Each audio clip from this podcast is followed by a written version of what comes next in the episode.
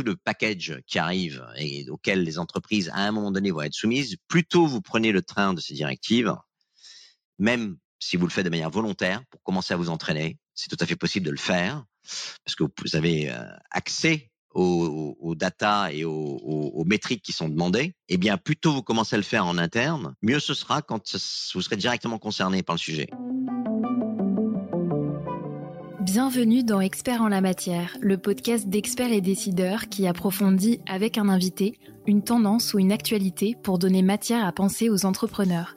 Spécialistes, chefs d'entreprise, visionnaires, ils partagent avec nous leurs analyses et n'hésitent pas à porter un regard critique sur le monde qui les entoure. Experts en la matière. Aujourd'hui, nous recevons Laurent Babiquian. Bonjour. Bonjour Margot et merci de m'inviter sur votre podcast. Laurent Babiquian, vous êtes le responsable des data de Carbon Disclosure Project, organisation non gouvernementale qui est l'une des plateformes majeures de reporting environnemental au monde. Vous intervenez également dans les comités exécutifs et d'administration pour changer le cadre de pensée des dirigeants. Vous êtes membre du comité consultatif du label français Greenfin. Et enfin, vous siégez au pilotage du cercle de l'expertise à mission qui a été créé pour accompagner les décideurs privés et publics afin de les aider à accélérer la transition vers une économie neutre en carbone. Nous vous recevons aujourd'hui pour discuter des clés dont disposent les dirigeants de TPE-PME pour accélérer leur transition environnementale. En avril dernier, la ministre des PME, Olivia Grégoire, affirmait que les PME ne devaient pas être les oubliés de la transition écologique. À ce moment-là, une plateforme venait d'être lancée pour aider ces plus petites entreprises dans leurs efforts de, de décarbonation. Tout d'abord, comment envisagez-vous le rôle des PME dans cet enjeu? Eh bien, c'est un rôle fondamental, hein, puisque c'est une grande partie du, maillage et du tissu euh, d'une nation. Euh, donc, il y a bien entendu les grandes entreprises euh, qui sont moteurs et qui prennent toutes des engagements de neutralité carbone. et très souvent, les grandes entreprises ont ces engagements qui sont validés par la Science Based Target Initiative. Mais euh, pour faire euh, ces engagements, les grandes entreprises, elles euh, passent aussi très souvent par leur supply chain, la chaîne des fournisseurs, dont les PME, PMI font partie et passent donc une partie du travail en fait aux fournisseurs et donc ça devient un sujet prépondérant pour une PME PMI parce que si jamais la PME ne fait pas le job, alors il est possible que son client, grande entreprise, euh, eh bien, ne travaille plus avec elle. Euh, c'est aussi simple que ça. Par exemple, euh, Carrefour a annoncé qu'en 2026, euh, je crois que c'est sur les 200 ou 300 plus grands grands comptes. Alors, les grands comptes de Carrefour, c'est pas forcément des PME PMI, mais si ces sociétés n'étaient pas agréées par la Science Based Target Initiative 1.5 degré, alors Carrefour les sortirait de leur liste de fournisseurs. Donc, euh, donc l'effort le, le, se passe non seulement en, en, en, centrale, dans les capitales, dans les grosses villes, mais aussi euh, dans les régions, euh, puisque tout le monde est concerné par l'objectif de neutralité carbone et tout le monde est concerné par la mise en place euh, des conditions euh, d'une économie régénérative. Et donc, euh, donc le rôle des PME est fondamental dans ce dans ce puzzle. Et voilà, là, par exemple, il y a des directives européennes qui arrivent, qui se mettent en place en 2024, notamment la CSRD. Ça va toucher 55 000 sociétés. Dans ces 55 000 sociétés, il y a pas mal il y aura pas mal de PME, quoi, de, de boîtes qui ont, qui ont plus de 500 personnes, entre 500 et 1000 personnes. Je crois que ça je connais pas les seuils minimums, mais il y a au, démarrage, euh, il y a toutes les grandes entreprises qui sont au-dessus de 40 millions de chiffres d'affaires, je crois, qui sont concernées. Et puis après, il y a un phase-in dans le temps qui va aller plus bas. Euh, donc, à un moment donné ou à un autre, ces PME euh, vont être vont être obligés de faire le, leur reporting de données ESG. E donc ESG, hein, je rappelle, c'est les données environnementales, les, les données sociales et les données de gouvernance.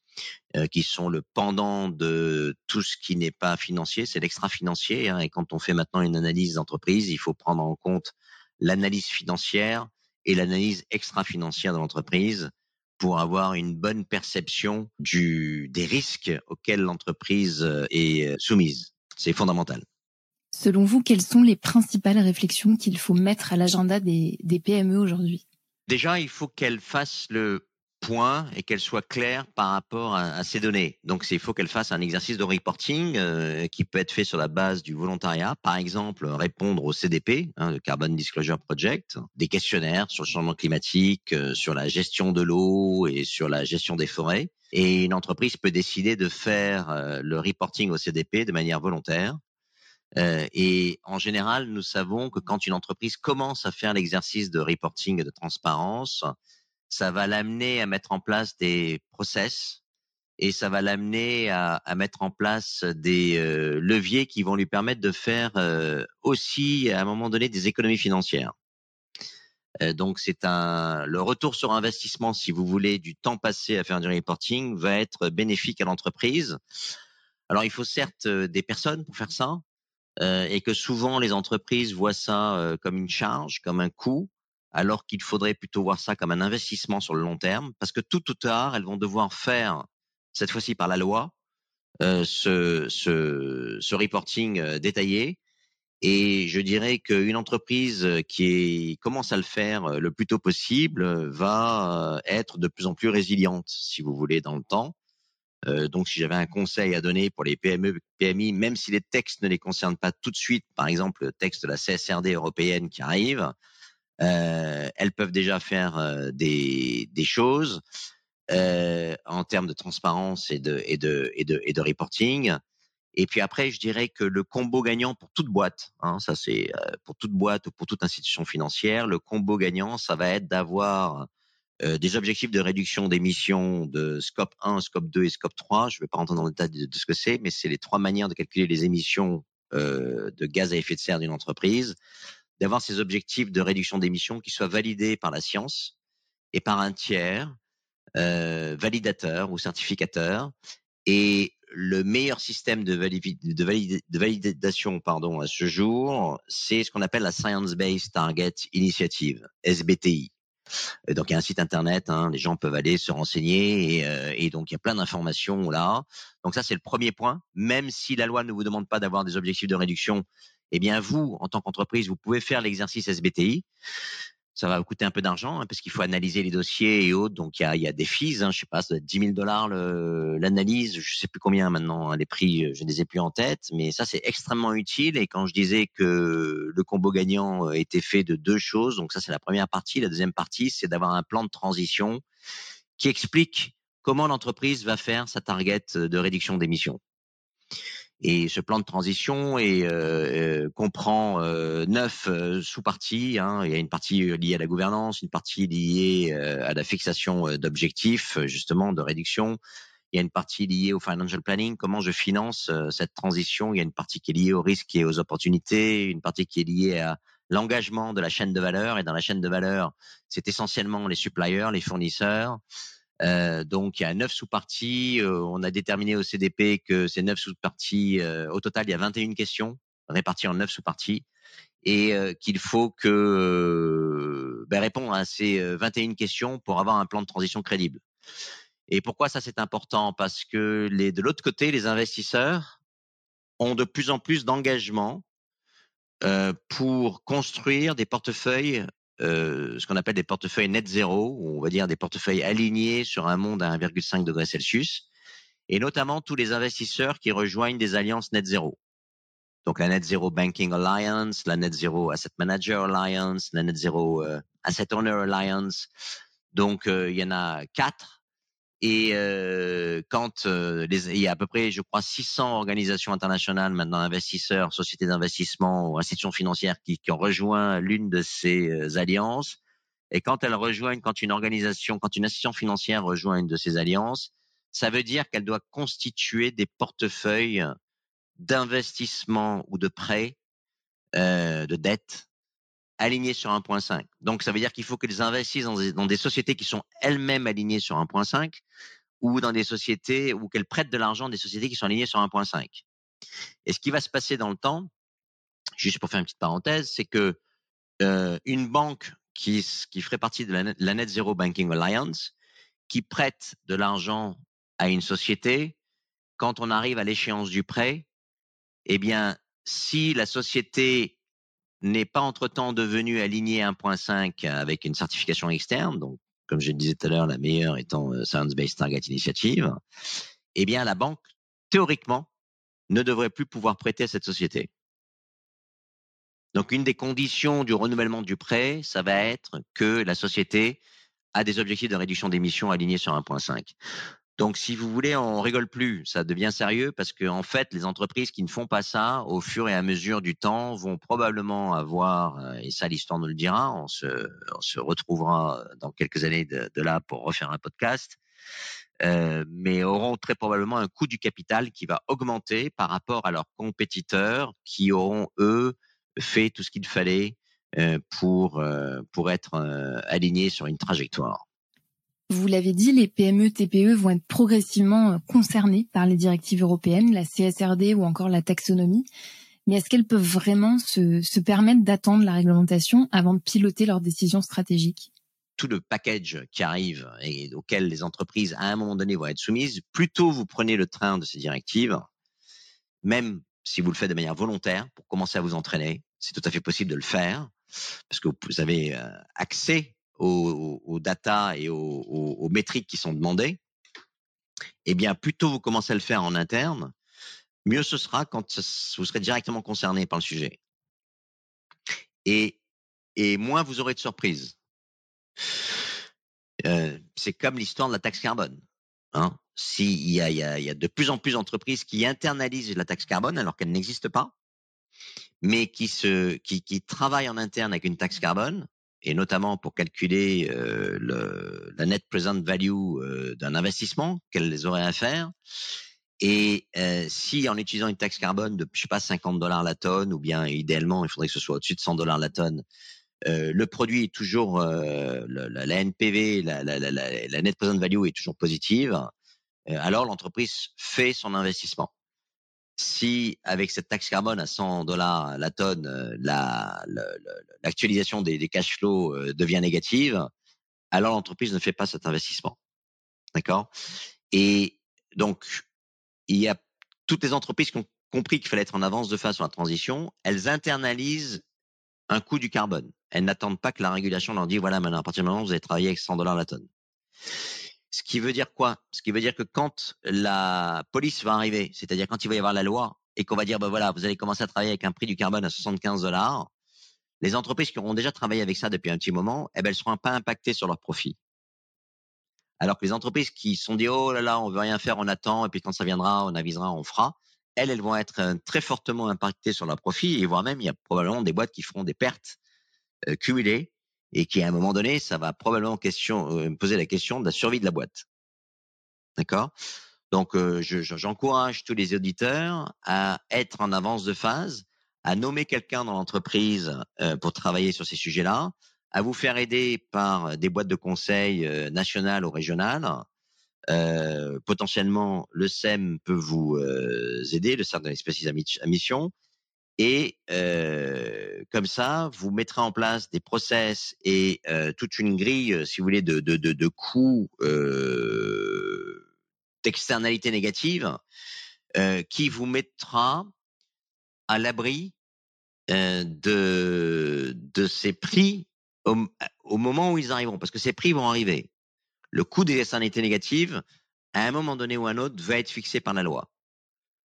Parce que plus les, euh, événements euh, catastrophiques vont s'accumuler, plus se fera sentir le besoin d'avoir une taxe carbone, pour ne parler que d'elle. Mais après, on parle de, il y a des boîtes, par exemple, des boîtes très avancées travaillent avec un shadow water price. Elles travaillent avec un prix interne de l'eau. Hein, pour, construire leur la, l'usine en Inde, je travaille avec le, prix interne de l'eau tel, de tel prix, au Brésil de tel prix. Donc elle travaille avec, et elle ne considère pas que l'eau est gratuite. Euh, même chose euh, pour le carbone, même chose pour euh, le coût de la perte de biodiversité. Euh, parce qu'aujourd'hui, en fait, tout se passe comme si le marché pricé, euh, le marché d'action ou bien le marché de private equity pricé les valeurs des entreprises en considérant que la nature est gratuite, ce qui est faux. Ça, c'est un problème, c'est un biais dans les modèles économiques, si vous voulez, que nous avons. C'est que la, nature n'est absolument pas gratuite et qu'elle est absolument pas illimitée. Mais c'est bien pour ça qu'on a construit des, indices, des indicateurs économiques, notamment macroéconomiques, qui ne reflètent, plus du tout notre réel. Et qui, et qui est le problème aujourd'hui que nous avons en tant que décideurs politiques et économiques, c'est qu'on prend des décisions en absence de connaissance de cause. Et c'est extrêmement dangereux. Et on voit où ça nous mène, parce que ça, il y a rien qui va, si vous voulez. Dans la réalité, il y a un discours politique qui se satisfait de choses, mais dans la réalité des faits et dans le ressenti des faits, dans les vies économiques, on est à l'opposé du message qui est utilisé en communication politique. Je parle en France, mais je parle en Europe, je parle aux États-Unis, je parle dans les, tensions euh, géopolitiques, les tensions sociales, les tensions économiques, les tensions politiques qu'il y a partout dans le monde. Euh, l'avènement des extrêmes euh, et l'avènement des extrêmes, il est, à mon avis, essentiellement lié à une chose, c'est que il y a un écart continu et non arrêté de, de, de richesse euh, donc qui, qui, qui s'accroît entre le 1%, le top 1% de la population et le reste de la population. Et tant qu'on n'aura pas réglé le, le, la redistribution de la richesse créée par la nation euh, en utilisant l'arme fiscale à sa juste valeur, elle est, elle est très très sous-utilisée l'arme fiscale. Elle est utilisée pour faire des, des niches fiscales, alors qu'il faudrait faire l'inverse. C'est pas du tout ça qu'il faut faire. Tant qu'on n'aura pas réglé ça, on aura des, on aura l'avènement de, de, de, mouvements populistes. Donc, euh, donc il n'y a rien qui va, si vous voulez. Et, euh, et, euh, et un bon gérant, c'est quelqu'un qui anticipe le futur et c'est quelqu'un qui doit investir aujourd'hui pour financer sa transition.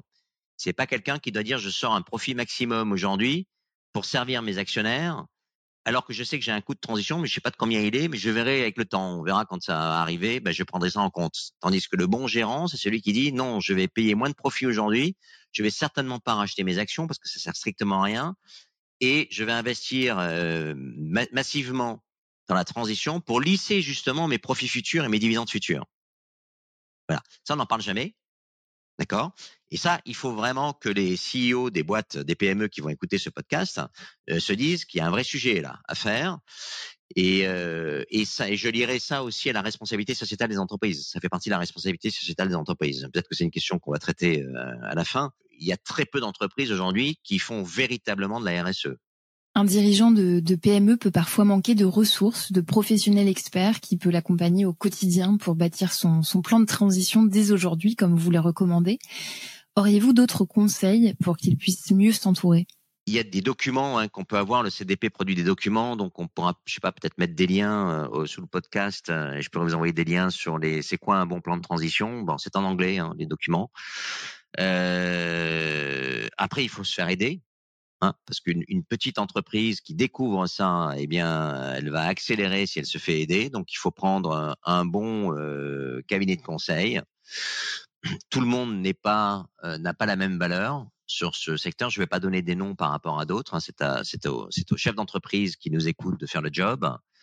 Mais il y a plein de structures en fait qui se mettent en place. Alors bon, je peux faire un, truc pour ma paroisse. Ma paroisse qui est, comme vous le disiez au départ en entrée, je fais partie d'un groupement qui s'appelle le Cercle de l'expertise à mission, le CEM, euh, qui est euh, qui, qui, réunit 25 experts horizontaux pour accompagner les organisations publiques et privées vers la neutralité carbone. Donc nous, on pourrait euh, éventuellement intervenir dans le cadre d'une société si jamais on, juge que c'est utile et qu'il faut le faire. Et, euh, et euh, mais après, vous avez plein de boîtes de conseil dans ce job. Hein. Nous, on intervient euh, parfois en mode gratuit et parfois en mode payant. Hein. En général, quand c'est une entreprise privée, ce sera en mode payant, mais on a des, des on a des, des modes d'intervention qui sont qui sont tout à fait abordables. Et après, il y a toutes les boîtes de conseil. Il y en a des plus petites, des plus grosses. il y en a quand même pas mal maintenant sur le sur le secteur. Euh, et puis il y a, l'ADEME qui fait des qui fait des, des, des choses par rapport au plan au, au, je crois qu'il y a quatre ou cinq plans de transition proposés par par l'ADEME. Il y a quand même des, de la documentation hein, sur le sur le sur le marché. Et après, il faut voir pour toutes ces entreprises. J'imagine que leur leur fédération, les représentants, ça doit être Impact France, le mouvement Impact France. Il y a probablement certaines choses aussi euh, à aller chercher en termes de, knowledge euh, et de, de, de, documents et de d'analyses qui ont été faites chez le mouvement Impact France. Euh, et je dirais qu'en France, on est quand même pas mal avancé sur ces sujets. Euh, ça ne veut pas dire qu'on est les meilleurs, mais en tout cas, au niveau de la prise de conscience, elle est quand même assez forte. Et bon, je pense qu'on va en parler après. Hein. Il y a un vrai risque pour les entreprises qui ne prennent pas le train d'être larguées très très vite et, en fait d'avoir des conditions même de subsistance et d'existence à long terme. Des risques par rapport à ça. D'après une récente étude de BPI France, l'un des obstacles majeurs pour les PME reste un doute sur leur propre capacité d'action face à la transition. Avant de, clôturer cet échange, est-ce que vous pourriez nous rappeler les leviers d'action concrets dont elles disposent dès aujourd'hui et qui permettraient de briser cette idée reçue? Bon, mais déjà, il faut traiter le sujet des émissions. Il faut qu'elles mettent en place euh, des, processus dans l'industrie quand elles produisent ou bien euh, dans leur euh, manière de de se déplacer ou dans leur manière d'acheter, parce que ces PME PMI, elles ont elles-mêmes aussi des fournisseurs, donc elles peuvent aussi faire passer le travail à leurs propres fournisseurs. Donc, quand il y a quand il est question d'acheter des des des produits euh, pour euh, pour qu'elles elles-mêmes produisent euh, à, à leurs fournisseurs, eh bien faire passer dans les dans les appels d'offres eh bien des, des, des, standards minimums pour que leurs fournisseurs jouent le jeu. Euh, après, il faut faire de l'efficacité énergétique, il faut faire de la du, du, redesign de chaînes de montage, de chaînes de production. Il y a beaucoup de choses à faire. Hein. Il faut acheter son énergie euh, la moins carbonée, c'est le scope 2 hein, d'une entreprise. Donc, euh, si elles peuvent acheter de l'énergie décarbonée, euh, eh ben, ce sera d'autant mieux, ça fera baisser leur, euh, leur scope 2. il faut faire du design de produits intelligents, hein, du, du, du, design low carbone. il y a quelque chose qui est qui est qui est, qui est, intéressant. Alors, je n'ai plus le nom en tête, mais c'est se servir. je crois que ça s'appelle le bio, le biodesign. C'est se servir en fait de des cycles naturels pour euh, pour copier en fait ce qui se passe dans la nature. Et il y a des il y a le CEBIOS, hein, je crois en France, C E B I O S, qui euh, qui est une je pense que c'est un instrument. Je pense que c'est une association à but non lucratif. Il doit avoir des de la documentation ici pour pour pour pouvoir euh, aider les entreprises à, à, repenser leur manière de faire leurs produits afin qu'ils soient le plus efficient possible et le plus bas carbone possible. Euh, donc, euh, donc voilà, il y a pas mal de choses. Hein. Efficacité énergétique, euh, supplier, design low carbone, mettre en place dans la partie variable de la rémunération des managers, des, des, directeurs, des membres du COMEX, des membres du, du board, du CEO, eh bien, une partie variable non négligeable qui ne soit pas liée à la maximisation du profit de l'entreprise, mais qui soit liée à la baisse des émissions de, de, de scope 3, hein, essentiellement, euh, aligné sur 1.5. Je rappelle qu'il y a trois types d'émissions. Le scope 1, c'est les émissions qui sont liées à la production de l'entreprise. Scope 2, c'est les émissions qui sont liées à l'énergie dont a besoin l'entreprise euh, pour produire une unité de biens et services. Et le scope 3, c'est les émissions qui sont liées à la chaîne de valeur d'entreprise, donc essentiellement aux fournisseurs de l'entreprise pour travailler avec l'entreprise et une fois que le produit a été vendu par l'entreprise, euh, les émissions qui sont liées à ce produit-là. Si je prends une entreprise comme Total, quand elle vend un baril de pétrole, bon, ben c'est du scope 3, il a été vendu, mais le fait de brûler ce baril de pétrole, ça revient, c'est de la responsabilité des émissions scope 3 de Total. Euh, donc euh, voilà, donc il faut il faut travailler sur euh, sur la baisse de ces émissions euh, là. Et, euh, et, il faut avoir des incentives salariaux variables qui soient alignés là-dessus. Et ça, je peux vous garantir que ça va accélérer très grandement le chemin vertueux des entreprises vers 1.5 si tous les patrons de boîtes avaient euh, euh, une grosse partie de leur partie variable alignée sur la base du scope 3, on aurait une accélération beaucoup plus rapide que celle que nous observons aujourd'hui et qui est beaucoup trop lente euh, en France et dans le monde en général.